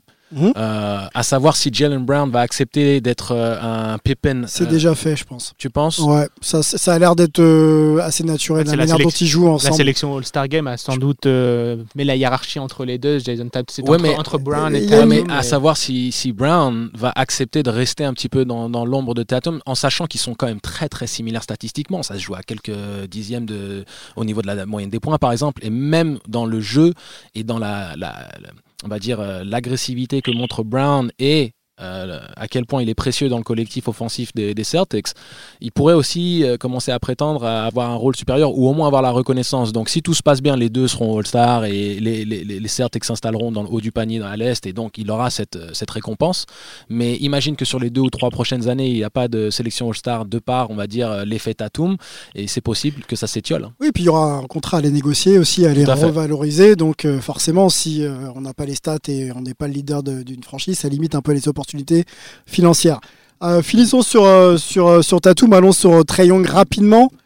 Melvin, est-ce que c'est vraiment le jumeau Ouais. de Steph Curry? Est-ce qu'il va faire une carrière à la Steph Curry ou est-ce qu'on dit n'importe quoi depuis six mois? Alors, je pense pas que ce soit le jumeau de Steph Curry parce que il est assez, je trouve, unidimensionnel dans sa façon d'utiliser l'arme qu'il a à trois points. C'est-à-dire que euh, évidemment, il peut tirer de très très loin et il peut marquer, mais il a encore du mal à être euh, utile loin du ballon. C'est-à-dire que Steph est tout le temps en mouvement, tout le temps, tout le temps, tout le temps. Il peut vous tuer avec la balle en main, il peut prendre des tirs à trois points euh, off the dribble, comme on dit. Est-ce qu'on peut mais dire, peut est-ce aussi qu'on est-ce qu'on peut dire, Mel, euh, excuse-moi pour orienter un peu vite euh, la discussion, que Ouais. Trae Young est un poste 1 pur, passeur, shooter, et que Steph peut aussi se décaler en deux et sortir, euh, jouer sans ballon, prendre les, prendre les écrans et, euh, et catch and shoot. Est-ce que Trae Young, j'ai Euh, l'impression que sur le catch and shoot, euh, ce serait un peu plus compliqué quand même. Bon, Après, après sortie il- d'écran. Ouais, ouais, ouais. Non, il, le- il, le- il le développera, ça, je pense qu'il n'y a pas de problème. Après, oui, c'est peut-être plus un 1. Moi, pour moi, il est plus, il me fait plus penser à Steve Nash qu'à, qu'à Steph dans sa façon de contrôler le ballon et de contrôler, de contrôler l'attaque. Après, il y a aussi le fait que le contexte de, de, de ben, des Hawks, c'est-à-dire qu'il n'y a pas grand, grand monde à côté de lui, donc il faut qu'il ait la balle dans les mains. Euh, mais je pense qu'il gagnera parce que ben, les défenses peuvent pas le laisser tout seul. Donc c'est comme on le voit avec, avec Steph, si Steph pose un écran, euh, ça crée un peu la confusion. Généralement, ça ouvre le jeu pour les euh, pour ses coéquipiers. On l'a vu d'ailleurs lors, lors de son match de retour contre contre Toronto. C'était assez assez exceptionnel à voir. Euh, donc pour moi, il est plus ouais, il est plus Steve Nash que que Steph Curry pour le moment. Euh, après, là où il va avoir un problème, c'est que c'est- c'est c'est sur l'aspect défensif, c'est-à-dire qu'il a un gabarit qui est tellement il est tellement frêle. Alors on a vu Curry euh, faire beaucoup de progrès dans ce dans ce dans ce secteur-là. Euh, pour Young, j'ai un peu plus de mal à le croire parce qu'il est vraiment, euh, vraiment il est il a vraiment l'air d'un joueur de handball quoi. C'est euh, c'est je joue en attaque et je me repose en défense. Donc bon, c'est d'ailleurs je crois que statistiquement il est dans les dans le dans le dans les cinq euh, Les cinq euh, pires, pires euh, défenseurs la de la. Ouais, ouais. Donc, euh, donc à voir. Logique, hein, physique, physique assez frêle. Pour, pour rebondir sur ce que vous avez dit tous les deux, à un moment donné, il faut pas oublier que les Warriors ont, des, ils ont, ils ont design, ils ont. Ils ont construit tout leur jeu autour de, de Steph Curry. Mais ça, c'est aussi le brio de, de, de Steve Kerr qui a mis en place un système euh, qui permet à Steph d'être dangereux et de faciliter ses coéquipiers de par le danger permanent qu'il amène avec euh, ses qualités de scoreur. Euh, donc cette capacité de course et d'utilisation des espaces, de couper dans le dos et autres, c'est aussi cette harmonie collective que les Hawks n'ont pas. Donc euh, le Trae Young, il est beaucoup plus limité, même si je pense quand même qu'il y a une mastery au niveau de Steph qui est largement supérieure. Euh, Trae Young va pouvoir la construire au fur et à mesure aussi, parce que Steph n'était pas aussi prolifique en attaque que l'est Trae Young. L'avantage de, de Trey Young, un peu, si on peut comparer euh, Kobe à Jordan, Ouais. c'est que tu as un exemple. Quoi. Tu sais quoi faire Exactement. pour euh, tu, peux, tu peux pallier ton jeu là-dessus. marcher dans les pas Ouais. du gars. Et puis, euh, si en plus de ça, j'ai un peu le morphotype et puis j'ai un peu la même appétence pour le tir à trois points, Mm. ça aide un petit peu à, tu vois, à, à, à joncher son chemin. Quoi. Mais le vrai problème, c'est ce que Melvin a mis en avant, c'est que défensivement, c'est un, liability, c'est un vrai problème, un mismatch permanent. Il est frêle, c'est un petit chaton qui, va se faire abuser au poste bas par n'importe quel guard. Même Kyle Lowry aurait l'air d'un Hall of Famer au poste bas sur, euh, sur Trae Young. Et c'est ça le problème. C'est que tu te Kyle retrouves- euh, gros short hein, quand même. hein. gros short, mais aucune technique de haut panier. Donc c'est- vraiment ça, c'est vraiment ça qu'il faut mettre en avant. C'est euh, c'est qu'à un moment donné, si tu veux passer dans cette dans cette autre galaxie, cette considération de- d'être vraiment premium premium VIP, Mm. euh, il va falloir qu'il qu'il étoffe son jeu défensivement. Déjà qu'il change sa mentalité. Peut-être que la, la situation des Hawks a influencé le fait qu'il se concentre que sur l'attaque, mais si les Hawks veulent passer un palier et que Trey Young devienne dans cette catégorie de joueurs tels un Steph Curry et autres, il va falloir qu'il fasse des deux côtés du terrain. J'ai l'impression qu'il joue pour être vu pour l'instant, euh, Trae Young. C'est-à-dire qu'il fait ce qu'il sait faire, mais il a envie de le montrer pour prouver. Et c'est vrai que les tâches un peu défensives et les basses besognes, bah, c'est ingrat, c'est- ça fait pas vendre. et C'est la nouvelle génération, C'est- Instagram, c'est le All-Star Game. c'est le syndrome Atlanta aussi. Le pauvre, euh, il se retrouve à devoir euh, gérer toute la franchise euh, toute seule. euh, donc, Ouais. euh, Peut-être qu'il veut se montrer pour, euh, pour dire je suis là. Non, Mais c'est aussi dans sa personnalité. Je sais pas si c'est. Moi, je pense Mm. pas que ce soit. Je pense pas que ce soit juste qu'il qu'il veut se montrer. Je pense que c'est c'est entre guillemets si tu regardes les stats avec quand il est sur le terrain, et quand il est quand il est hors du terrain, l'attaque de l'attaque d'Atlanta c'est le jour et la nuit. Donc c'est le seul joueur à Atlanta qui peut vraiment créer pour pour les autres joueurs. Donc il a la balle, il a un, un, un, un usage percentage qui doit être entre entre euh, pas loin de 35-40%. Donc c'est pour ça qu'il se montre, c'est que tout passe par lui parce que bah Atlanta a pas le choix. Donc après il est flashy, il est spectaculaire, donc forcément ça fait ça fait parler. Il y a le, le petit pont sur euh, sur sur Ariza, etc. Voilà, Bon, voilà. Si on s'arrête sur cet euh, exemple-là, il l'a pas fait qu'une seule fois. On sait qu'il peut le faire. On sait qu'il peut aussi passer ses adversaires en faisant un peu plus simple. Voilà. Il fait des choses spectaculaires pour qu'on pour qu'on le remarque. C'est un peu l'impression que j'ai. moi. Après, c'est efficace. hein. Il, est, il est fidèle à lui-même. Je pense que c'est pas simplement pour, euh, pour se faire remarquer, parce que il y a des joueurs qui pourraient tenter de se faire remarquer et qui échoueraient euh, grossièrement parce qu'ils il n'ont pas la qualité technique. Lui, c'est vraiment fluide. Donc, je veux dire que pour le placer aussi confortablement en NBA, ça veut dire que tu le fais depuis une décennie. Tu le fais en AAU, tu le fais en- au lycée, tu le fais en université, tu le fais. C'est pour toi, c'est facile, c'est vraiment naturel. Puis c'est sa personnalité. c'est ce Si c'était à refaire, je le referais. Bien sûr. Et, et ouais, il s'amuse, il Ouais. s'amuse, il, il, il kiffe sur le terrain, c'est tout. Je veux dire, Steph a fait des trucs un peu, alors c'est peut-être pas des petits ponts, mais il a fait des trucs similaires. euh, Ouais, il y en a Kyrie d'autres, aussi, dire, euh, Gin- qui est un peu dans ce, dans ce profil-là, à pouvoir déborder, Ouais. à faire ce qu'il veut. Mais euh. c'est c'est la nouvelle génération, euh, elle est hyper talentueuse. Donc maintenant, c'est une histoire, je pense, d'approche mentale, psychologique, de dureté, de, de, de passer au-delà de, de, de, de ce qui fait le basket spectacle et de, de se remettre en mode compétition et de se dire quelle est la prochaine étape pour moi pour devenir un, un vainqueur, un gagneur. Donc euh, si les Hawks veulent gagner, il faut que Trey Young montre aussi la voie sur, sur l'autre l'autre aspect du, du, du jeu. Mel, j'ai bien compris que toi, Yes. tu prendrais euh, Luca pour, euh, pour démarrer une franchise. C'est bien ça Ouais, moi, ce serait, ce serait soit Lucas, soit, soit, soit Zion. Ok. Final, Angelo que- Euh, alors, euh, je vais nuancer. Euh, L'avantage de Lucas, c'est que il peut dominer comme un Larry Bird ou un Dirk Nowitzki, c'est-à-dire sans grande qualité athlétique, mais il peut être euh, euh, sur la longévité de par ses, ses qualités, Fondamentaux. voilà, ses fondamentaux et sa science du jeu. Et, et je prendrais toujours un mec qui a la science du jeu au-dessus d'un mec athlétique. Parce que c'est c'est le Parce cerveau. que dans 10 ou 15 ans, je crois que c'est encore là. Exactement, dans 10 ou 15 ans. Donc tu peux construire sur la durée avec un mec cérébral et qui, qui a cette lecture et cette connaissance du jeu.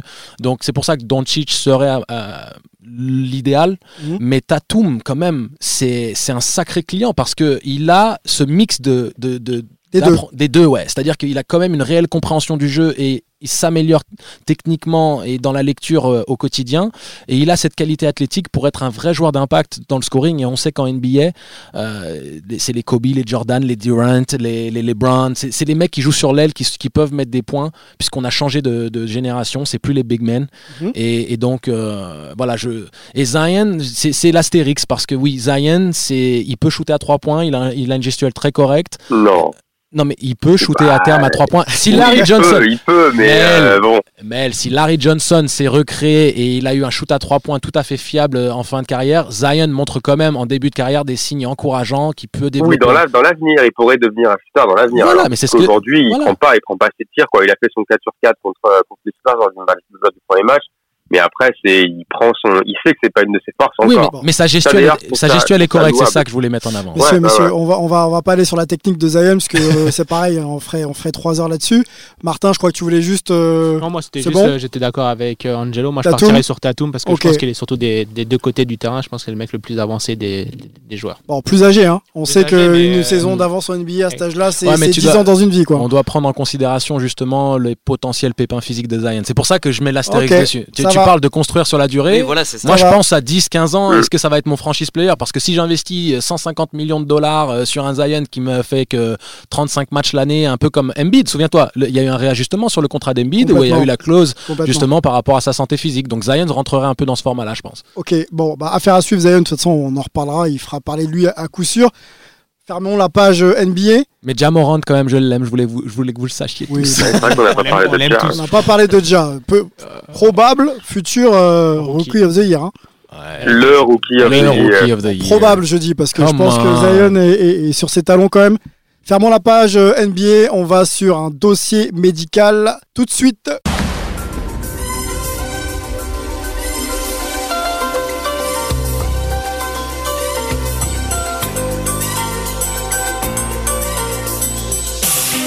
Vous avez reconnu la musique ou pas C'est urgence, non Urgence.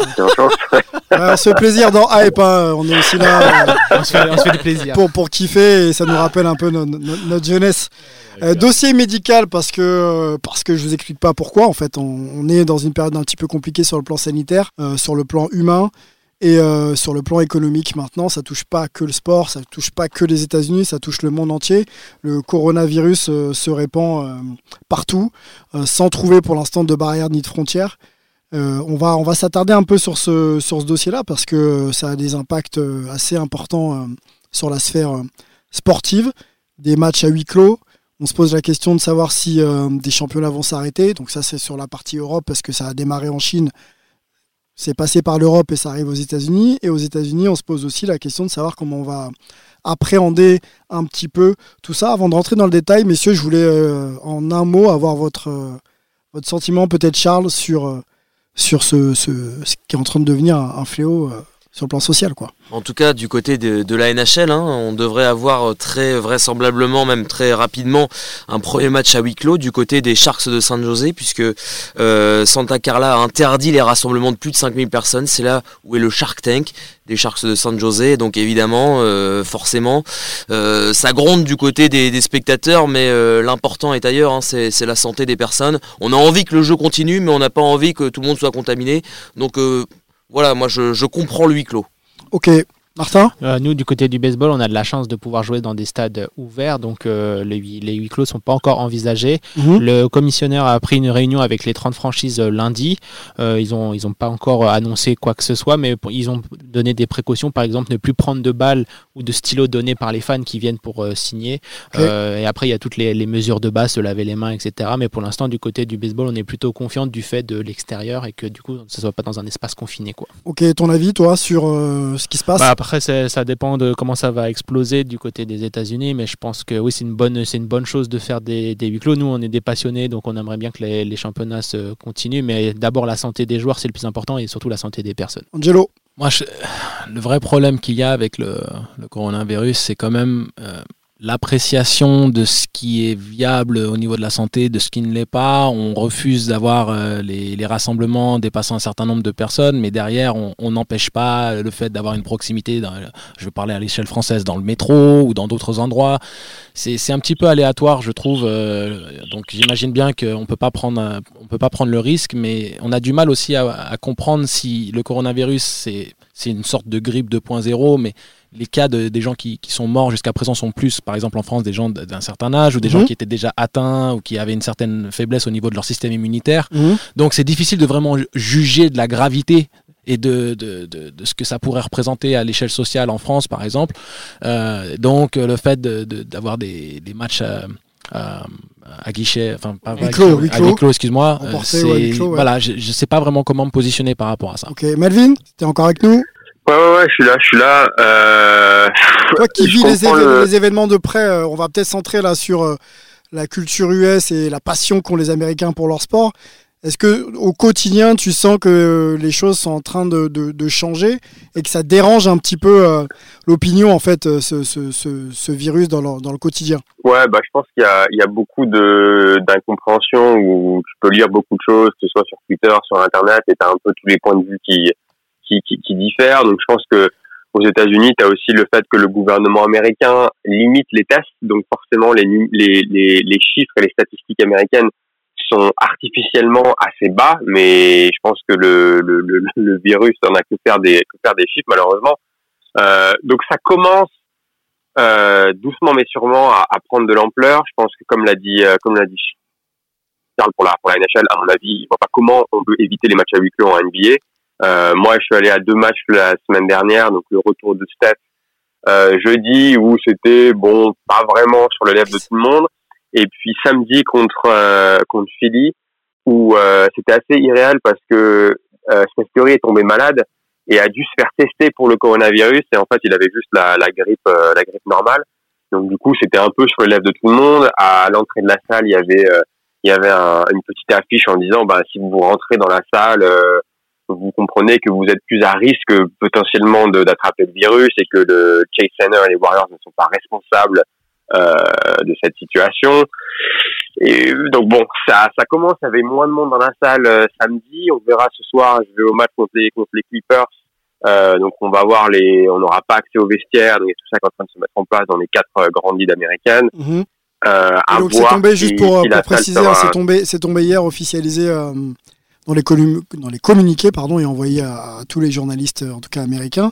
Donc la MLB, la MLS, la NHL et la NBA euh, ont adopté des mesures euh, de protection euh, des joueurs, en tout cas de l'intégrité physique des joueurs.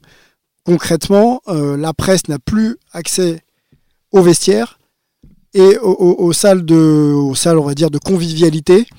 Et on va installer une zone mixte hein, qui permettra euh, à la presse d'avoir quand même accès aux joueurs. C'est à peu près ça l'idée. hein. Ouais, ouais, non, c'est tout à fait totalement ça. Alors le problème, c'est que la mesure est un peu hypocrite dans le dans le sens où ben on interdit la presse d'accéder euh, aux joueurs. Il faut garder une distance de en gros deux mètres entre joueurs et journalistes.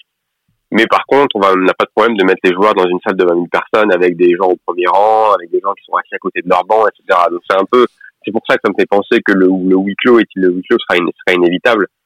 Euh, Après, tu sais. Mel, euh, bon, il y a un sport qui euh, fonctionne depuis des années avec des codes et des us et coutumes et euh, même certains passe droits. C'est vrai que les mentalités ont un peu de mal à, à prendre en compte que euh, que il se passe quelque chose et pour le coup, ça ça permet peut- peut-être pas aux gens de réagir et de prendre les bonnes dispositions. Euh, on va dire ensemble. Je vous propose peut-être pour euh, alimenter un petit peu le contenu, messieurs, d'écouter euh, LeBron James justement sur les habitudes et sur euh, la relation qu'il a avec, avec les, les fans pour qui il joue. We play games without the fans? Yeah. No, it's impossible. I ain't playing. I ain't got the fans in the crowd. That's what I play for. I play for my teammates. Play for, I play for the fans. That's what it's all about. So if I show up to an arena and ain't no fans in there, I ain't playing. So they can do what they want to do. Thanks, everyone. Thanks, Appreciate LeBron. it. Ouais, LeBron qui, euh, pour traduire hein, rapidement, hein, qui explique qu'il joue pour ses fans, quoi, et que si jamais euh, les fans sont pas dans l'arena, euh, il joue pas, il, il ira pas sur le terrain. Donc on voit un peu euh, comment euh, on se heurte à bon, quelque chose de compréhensible, hein, mais on se heurte quand même à des, à des habitudes et à des mentalités qui ont un petit peu de mal à bouger. Syl- Sylvain, alors juste parce que vous avez peut-être pas, vous l'avez peut-être pas vu, mais pendant euh, pendant bah, pendant l'enregistrement de l'émission, LeBron est revenu sur ses propos. Ah. Euh, ouais, et a, et a dit que ben en fait quand il a fait ces commentaires-là, il n'était pas au courant euh, de toutes les informations et il savait pas que c'était quelque chose qui était recommandé par le par les organisations euh, de santé publique, etc. Donc du coup, il a dit que bah si si pour la santé de tout le monde c'est mieux que les matchs se jouent sans fans, il serait euh, il serait évidemment d'accord euh, d'accord pour jouer dans des dans des salles vides. Une question pour euh, toi, Mel et, Angelo. Est-ce que vous imaginez, ce qui serait jamais arrivé, mais si le, phénomène devait s'amplifier aux États-Unis avec la population américaine, qu'on ait des, des championnats complètement tronqués? Est-ce que on peut penser que si ça s'endigue pas, ça ne, s'arrête pas d'ici à avril, les playoffs peut-être peuvent être en danger Personnellement, non, parce que même si tous les matchs jusqu'à la fin de la saison euh, se jouaient à, à huis clos, euh, la finalité c'est que les équipes sont les mêmes. Euh, oui, bien sûr, les matchs à domicile. Euh, voilà, euh, les- mais tant que, tant que les effectifs en eux-mêmes ne sont pas impactés, c'est-à-dire que là, on pourrait rentrer dans cette réflexion-là si, par, pour une raison quelconque, une certaine partie des, des franchises ou des équipes euh, soit euh, contaminées par le virus, perdent la moitié de leurs effectifs et doivent jouer la fin de la saison avec euh, leurs, leurs joueurs stars qui ne soient pas disponibles euh, ou soient malades. À ce moment-là, oui, là, on pourrait dire oui, malheureusement, ça a faussé le championnat parce que, voilà, euh, par exemple, les Pelicans qui pouvaient se qualifier en playoff ont fini la saison sans Zion, Lanzo et Ingram, tous les trois malades, donc oui. Euh, ou les Lakers euh, qui perdent l'avantage du terrain, euh, ils, ont été, ils ont été premiers et ils, se, ils font une série de 10 défaites parce que leur 5 majeur est sur, le, sur les flancs. À ce moment-là, ouais. Mais sinon, huis clos ou pas huis clos, les équipes restent les mêmes et euh, ça nous est arrivé, nous, de devoir faire des matchs à, à huis clos euh, dans le championnat européen. Ça, Ah, puis il y a trop d'argent en jeu, je pense, pour, Ouais. pour annuler un tel championnat. Ah, les droits télé, tout ça, je pense. Bien sûr, parce que vu que tu as la possibilité, euh, avec la technologie, de, de, de- de transmettre euh, les matchs par Internet ou autre, euh, Mhm. les fans seront toujours présents et on peut voir les matchs. C'est clair que ça sera très bizarre, mais, Mais pas en péril pour vous. mais pas par rapport au jeu en lui-même. C'est-à-dire c'est moins fun sans le public et sans les fans, mais le jeu en lui-même, euh, ça reste les mêmes joueurs. Quoi. Mel, t'as Ouais. le- même avis? Euh, J'ai le même avis. Après, par contre, je pense qu'il faut quand même garder tout, euh, bah, tout, tout sur la table parce que, euh, comme, comme, comme le dit Angelo, si jamais euh, il y a un cas ou plusieurs cas parmi les joueurs NBA, qu'est-ce que qu'est-ce que ça veut dire? Ok, il y a l'équité sportive, mais du coup, il y a la transmission du virus aussi, c'est-à-dire que si tu as trois joueurs d'une équipe qui sont euh, qui sont testés positifs, qui ont des contacts avec tout le monde dans la franchise, euh, ça peut aller très vite. Après, ça veut dire aussi qu'il y a des contacts avec les adversaires et ça peut, ça peut faire l'effet de boule de neige assez rapidement, quoi. Donc, euh, Mel, donc le seul danger que je vois, ce serait peut-être devoir arrêter la, la, la, la saison, mettre la saison sur pause parce que il y a, euh, y a un risque de transmission du virus euh, dans toutes les équipes, quelque chose comme ça. toi qui es aux États-Unis là depuis une dizaine d'années, hein, je crois. hein, comment comment comment approchent les Américains euh, le sujet de, des maladies qui peuvent se transmettre On se souvient de Magic Johnson euh, et de son VIH et de la réaction de, Karl Malone à l'époque qui voulait plus croiser sur un terrain. Est-ce qu'aujourd'hui euh, on est encore dans ce genre de d'attitude et de réaction ou est-ce que si demain un LeBron, un Steph Curry étaient touchés, euh, les joueurs seraient quand même un petit peu plus cléments? C'est pas Oui, les mêmes voilà, hein. les- c'est pas les mêmes maladies. Ouais, c'est pas les mêmes maladies et c'est pas les mêmes, c'est pas la même, c'est pas la même époque. Donc je pense que ce serait, ce serait complètement différent. Après, au niveau de la façon dont les gens ici euh, s'occupent de la situation, c'est assez paradoxal parce que dans un sens, tu vois, euh, nous on va faire nos courses, il y a plus, bon comme j'imagine comme en France, c'est-à-dire que les gens se sont euh, se sont jetés sur les, les gels antibactériens, sur ci, sur ça, il y a plus de riz, il y a plus de pâtes, enfin, c'est c'est euh, limite euh, la, la, la, la crise à la fin du monde. Ouais, comme en mais France, en même temps, mais en même temps, les gens n'ont aucun problème pour aller dehors, pour aller manger, pour aller voir des matchs de, de sport dans des dans des arènes confinées, etc. Donc c'est assez c'est assez paradoxal. Et je pense qu'il y a aussi ce ce symptôme de se dire euh, bon ça va pas ok ça va pas forcément nous arriver à nous parce qu'on est en bonne santé parce que si parce que ça mais euh, je pense qu'une fois que les chiffres vont commencer à augmenter et que ça va être exponentiel donc ça va aller assez vite je pense que là ça va ça va prendre une tournure assez euh, potentiellement catastrophique. Euh, c'est la et je pense communication. que les gens, les gens, et je pense que les gens vont, euh, les gens vont, vont paniquer parce qu'au final, c'est la première euh, pandémie qui arrive à l'ère des, à l'ère des réseaux sociaux, donc tout, enfin, Mmh, tout pratiquement se remarque. sait, etc. Et du coup, ça, Très bonne remarque. ça, ça aide à, à amplifier cette, euh, cette panique. Et puis Après, cette est-ce que information qui est plus contrôlable, quoi. c'est ça. C'est- ouais, ça, on sait pas vrai, on sait pas vraiment si c'est justifié ou pas, donc c'est un peu, c'est un peu difficile. Mais c'est la, c'est la, euh, pour répondre à ce que, ce que vous avez dit vis-à-vis de la gestion, s'il y avait une, une des superstars de la ligue qui contractait le virus, euh, comment le, le vivraient les autres joueurs de la ligue Je pense que dans la communication, il n'y aurait pas cette perspective d'être un pestiféré ou autre, mais dans la, dans la finalité et la gestion, ce serait la même. Ce serait euh, pas de contact, on peut pas jouer parce que voilà, j'ai des, des enfants, j'ai une famille, euh, j'ai ma, Ouais. propre santé, ma propre santé à, à, à prendre soin. Donc, euh, il y aurait pas, je pense, ce, ce, ce- ce- ce côté vraiment euh, une diabolisation de, de- de la star sti- qui aurait stigmatisation voilà, de- la stigmatisation qui, qui, a, qui a pu y avoir par rapport à, à Magic, mais il y aurait la même finalité qui serait de non, non, je veux pas jouer ou je veux pas être en contact avec cette personne de par le risque de contracter le virus. Charles? En tout cas, ce serait vraiment bizarre si jamais euh, on devait arrêter la saison à cause de ça, à cause des, des joueurs infectés.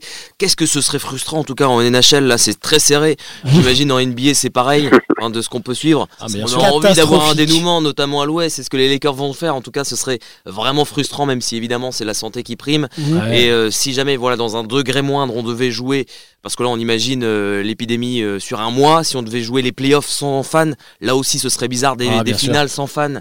Imaginez aussi, là, ce serait vraiment frustrant là aussi également. Et en plus, il y a des scénarios tellement improbables et historiques. euh, les deux équipes de, de Los Angeles qui sont au top de la, de la division Sans un de la bruit. conférence, sans un bruit. Ce serait bizarre. T'as- T'as t'as l'opposition Kawhi, euh, LeBron. Imaginable, ouais. T'as t'as Antetokounmpo qui doit qui est sur le chemin de la rédemption et qui doit emmener les, les Bucks en finale. Tu sais, il y a énormément de choses qui se passent euh, des deux côtés, euh, euh, des deux côtes, on va dire euh, en NBA. La, la NHL là, c'est c'est crunch time. Il y a les playoffs. Là qui Le sont 8 juste avril, euh, ouais. le 8 8 avril avril, là donc c'est c'est le dernier tournant donc si ça venait à s'arrêter, oui, d'un non, coup. ce serait, ce serait absolument catastrophique. Les gens seront encore plus frustrés que, de- que dans la période de lockout, t'imagines? Oui, oui, et puis et puis pour le coup sans réponse parce que on s'arrête mais on reprend quand? Et on reprend comment? Et dans quelles conditions quoi? Mais dans le lockout, si tu veux, c'était plus où les gens devaient étaient dans l'appréhension. Bon, quand est-ce que ça reprend Quand est-ce que ça reprend? Mais il y a eu une finalité. Il y a eu le champion, il y a eu les playoffs, et là, c'est juste que Tant que tu t'arrives prolonges pas à enrayer le, le- le truc, tu peux pas reprendre et mettre les gens euh, en difficulté quoi. Mais Que c'est encore pire si tu les veux. joueurs. C'est encore pire parce que là, là, on est vraiment dans l'expectative. Là, il y a- il y a- Au meilleur moment en plus, juste avant les playoffs. c'est exactement. Bon, je fais faire Bon, une référence. Pensons, euh, pensons d'abord à la santé de, Voilà. de, de- de- de tout le monde, c'est je pense une priorité. Ouais. Et puis on espère que ce, ce virus pourra ralentir et ensuite euh, complètement disparaître dans les, dans les mois euh, à venir. On va refermer ce dossier médical, on a fait un peu plus long que prévu, mais c'était euh, c'était intéressant d'en parler. On en reparlera forcément dans les prochains numéros de Hype. Messieurs, Melvin, Angelo, Martin et Charles, je vous remercie d'avoir euh, d'avoir été avec moi aujourd'hui, physiquement et euh, par la pensée euh, pour Melvin. D'a- D'ailleurs, c'est quand même assez drôle que le, la Hype Team, pour la première fois, se retrouve en personne que jusqu'au le coronavirus. Eh oui, bah, tu vois, c'est- c'est. c'est- On brave, vous bravez, vous avez bravé le virus pour les, pour, pour, pour les auditeurs, bravo. Écoute, Bravo. écoute, c'est- on est, on est en mission, Mel, on est en Et mission. on s'est même serré la main. En plus, Eh ouais. franchement, on n'écoute rien. Bon, à bientôt à tous, merci. Merci Bye bye, à vous, bonne ciao. soirée. Merci, salut. Ciao. Kobe Bean Bryant. Tellement de souvenirs avec ce joueur incroyable. Le match à 80 points, bien sûr. Celui à 60, le dernier match de sa carrière. Les 5 titres NBA avec les Lakers. Mais moi, j'ai envie de retenir cette finale olympique à Pékin en 2008. Lorsque les Américains euh, doutent un peu face aux Espagnols dans le quatrième quart-temps, c'est Kobe, Kobe Bryant qui va prendre ses responsabilités. Il prend la balle, il rentre un tir à 3 points avec la faute, une action décisive qui va faire la différence pour les Américains parce que Kobe, avant tout, c'était un joueur clutch et il le sera pour l'éternité. and uh, appreciating all this, you know, the journey that we've been on. You know, we've been through our ups and been through our downs, and uh, I think the most important part is that we all stayed together throughout. You know, I grew up, I grew up a diehard, I mean a diehard Laker fan. Die hard.